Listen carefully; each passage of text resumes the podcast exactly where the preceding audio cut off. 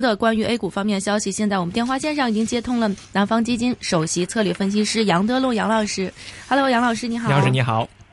你好。嗯，杨老师，这个今天这个上证呢，还是有一个。微量的上涨，呃，涨了百分之零点七五，但是在过去一段时间啊，它实在是太令我们这个，呃，心惊肉跳的。您对于第一季度这个怎么看呢？就是在未来一段时间，是不是还是会在这样一个区区间之间震动？是不是下行的压力仍然还是还在，没有进行这个稳定的筑底呢？呃，新年以来这三周呢，A 股确实出急剧的调整。呃，各种利空因素的累积呢，导致大盘是出现了快速的回落。呃，也是通过急跌的话呢，来再次探底。那么在前段时间呢，大盘也是最多跌破前期低点二八五零之后呢，出现一定的回稳反弹。但是反弹呢，呃，呈现出缩量震荡的走势，并没有出现快速的回升。呃，缩量呢，也表示投资者现在交投非常不活跃，大家对于市场呢没有信心。嗯。市场的这种。这个大幅反弹的可能性呢是比较小的，嗯，特别是在这个呃春节之前呢，市场可能都会维持这种缩量震荡的走势。嗯，现在想迅速的突破这个呃前期的这个高点，像三千三百点啊，以及三千六百点这一带的，可能就需要更多的利好消息刺激。嗯，否则的话呢，可能这种缩量震荡会延续一段时间。嗯嗯，但是从另外一个角度来看呢，这种快速的。调整也是急剧的来释放这个风险，呃，那么大盘的这种重心呢，已经出现比较大的下移。那估值的话，重新具备了这个吸引力，特别是很多蓝筹的这个估值呢，又跌到了熊市的这个呃这个估值水平，呃，所以市场真正的这个下跌的空间呢，其实也不是很大。就是现在息率下跌的时候，可能很多投资者恐慌，担心呢可能会呃跌破这个两千五啊，甚至有的人认为跌破两千，那种这个熊市思维再次发挥作用。但是我认为呢，市场不会像大家预计那么好，也不像大家预计那么差，应该是一个中性的走势，可能性更大。嗯，那现在这个市场流动性啊，一直看来就是说，呃，成一个比较缩量。多的这么一个情况，那这个流动性比较差，这个呃，像前段时间中央可能也是有一定的这个措施，那您怎么看提高流动性这个事情呢？呃，最近央行呢是通过一些常规手段向市场投放流动性，嗯，呃，特别是在春节前呢，一般流动性偏紧张，呃，那么之前呢，市场预计央行可能会降准来这个释放流动性，但是并没有降准，而是通过常规手段。我怀疑主要的顾虑呢，就是对于这个人民币汇率的担忧，因为这个美联储还在加息，马上呢又要有一月份的议息会议，就是说美联储加息的话呢，会导致美元升值，那么人民币贬值压力很大。如果说这个时候再降息降准的话，那可能这个人民币汇率呃波动的可能性更大，这样的话维稳的这种代价呢可能也会更高。所以这个时候这个权衡之后呢，还是通过。呃，常规的手段来释放这个流动性，呃，作为一种替代的手段啊。那对于股市来讲呢，可能这样的话就是没有这种放量上涨的这种这个动力。呃，但是因为流动性相对还比较充裕，可能这个维稳企稳的可能性比较大。嗯嗯，那之前呢，您也就提到过，就是说每一次我们这个 A 股都会有一个叫做两会式，是我们一个比较特色的东西啊。现在呢，就随着这个两会的越来越临近了，更多的这个呃媒体也好，专家也好，也都提到了这个呃两会式，就是在。未来一个多月以后吧，那在如果说有这个两会式的这样一个影响呢，应该是在这个呃政策上边，像这个国企股份呐，或者是呃这个国企改革上边都会有一些表现。那但但是现在来看，好像他们的表现也都不算是非常的突出。那您对于今年的这个两会式会有一些什么样的期待，或者什么样的这个呃感觉呢？呃，从过去的经验来看呢，一般两会之前百分之八十的概率大盘是上涨的，嗯，而在两会期间和两会之后呢，往往是下跌的，嗯，这是大盘的这个规律。那今年的话，呃，应该也不例外。那两会之前可能会有一定的反弹，嗯，特别是春节之后啊，可能一些这个呃股票已经跌到位了，那么市场短期的利空因素也都出完了，嗯，那这样的话，这个价格相当于 press press in 了，那节后出现反弹的概率还是比较大的。那么从受益的行业和板块来看，比方说国企改革啊，呃，农业啊，呃，以及呢一些这个政策受益的板块，在最近呢还并没有多大的表现。主要原因还是由于这个全球资本市场都动荡，呃，这个时候做多的热情啊，已经是呃大打折扣了，大家不敢去做一个主题，可能市场还是在等待呢，呃，更多的这个企稳信号，才敢呢做多这个一些这个主题投资的板块，嗯。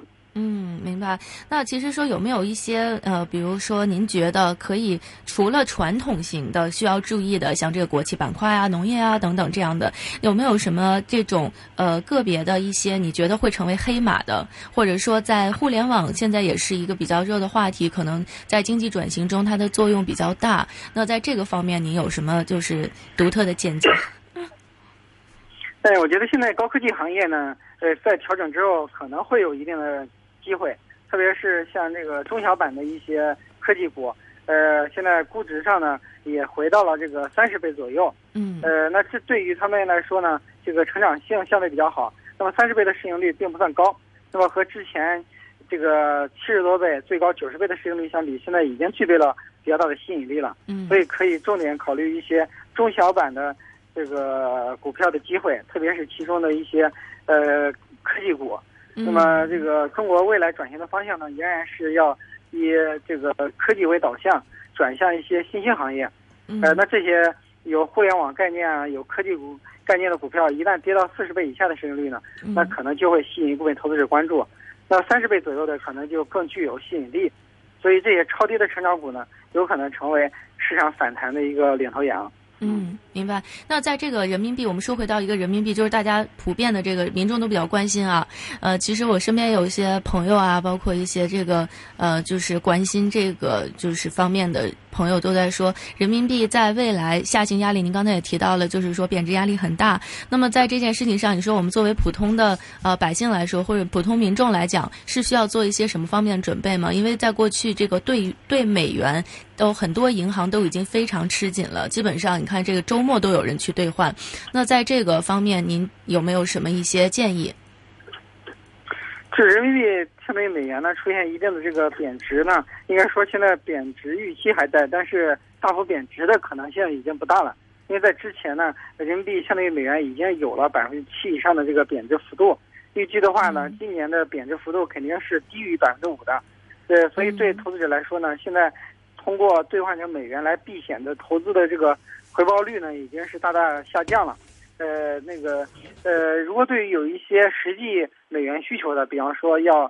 呃，出国要留学，呃，需要花美元，那这时候呢，应该是可以提前兑换一些美元的。呃，如果说没有实际需求，仅仅是投资需求的话呢，这种必要性并不大。呃，央行呢也会想方设法去稳定人民币的汇率，不会让人民币大幅贬值的。那么最近看到一些国际的这个资本啊，在唱空这个人民币，唱空港币。呃，但是人民日报和新华社都已经发表评论，就是说要坚决的阻击这种做空的行为。并且做空人民币的这些国际资本呢，最终要付出惨重的代价。那这也说明呢，这个呃，这个中国是有能力也有信心去击败这些空头的。所以这个时候，我觉得不应该对人民币啊。呃，过于悲观，嗯嗯，那杨老师还有个问题啊，就是说大家在这个股市看，估计今天也有不少朋友都会在股市上有损失了啊，所以呢，很多朋友就把这个目光呢转向了债市。那在这个就是债市方面，比如说他们会在这个呃在在债方面会有一些想法，会不会要去呃配置一些这些方面的这个投资呢？您对这个就是说债市方面有没有什么建议？呃，债市的话呢？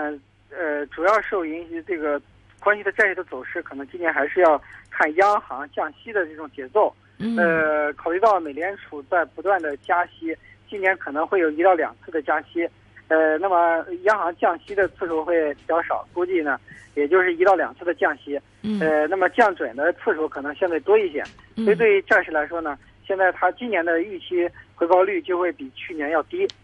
所以对投资于债券的这个回报呢，要。降低这个预期，呃，没有那么高的一个回报率，就相对而言呢，现在对于这个呃股债来说呢，这个股权的投资价值，呃，随着市场的下跌已经慢慢凸显了，就是对于债券的这种替代性呢，可能更高一些。那么在资产配置上呢，我建议投资者多呃配一些比例的这个股权类的资产，然后减少一些债券类的资产，那这样的话可以提高组合的这个回报率。嗯，明白。那其实说，在于未来这个元旦以来啊，就是很多呃朋友都把这个目光也管转向这个中国新提出的这种供给侧改革行情啊等等相关类的。那其中有一种就是对于啊朋友们可能比较容易接触，也是比较了解的，就是提出来要销库存这个。房地产类的东西，所以说在在于这个销库存这个方面，你觉得内房股在二零一六年有哪一些呃方面是值得我们关注的？呃，国内的地产股呢，其实主要的利好是在于政策方面的一些利好，比方说释放一些政策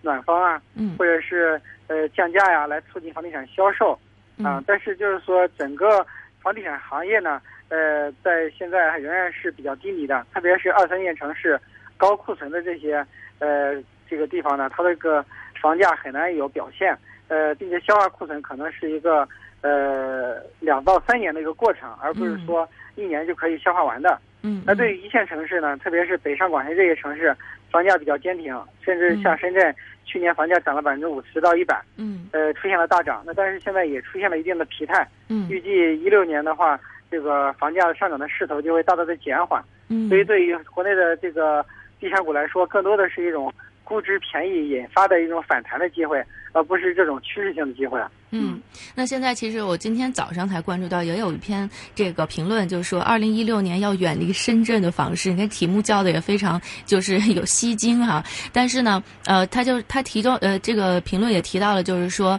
二零一六年呢，为什么说要远离深圳房市？可能是因为过去涨得太凶了，已经脱离了一个基本的，就是大家能够消费得起的这个水平。那您觉得，就是刚才您也提到了，说现在也出现了一定的疲态。那么在去年这个内房接连出现这种叫做地王的这个现象之后啊，你觉得在二零一六年一线城市的房价是不是就真的是让大家觉得还是没有那么大风险？还是说您觉得有一些潜在的危机值得我们去注意和规避？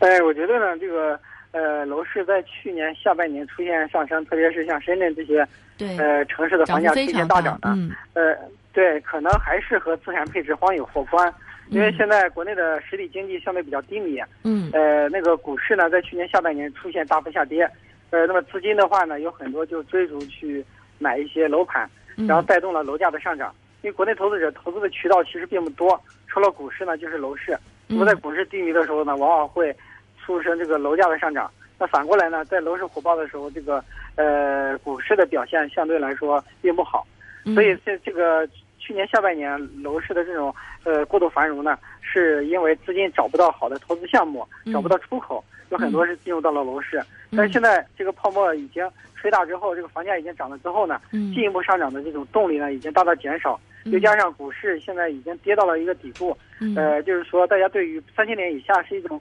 底部区域是没有分歧的。现在唯一的分歧就是说多少点是最低点，是两千五还是两千六还是两千八，这是有分歧的。在这种情况之下。这个股市呢，今年有可能会成为更有吸引力的这个资产，这样的话也会分流一部分楼市的这个资金，所以我觉得这个呃一线城市呢，在一六年的房价呢很难再出现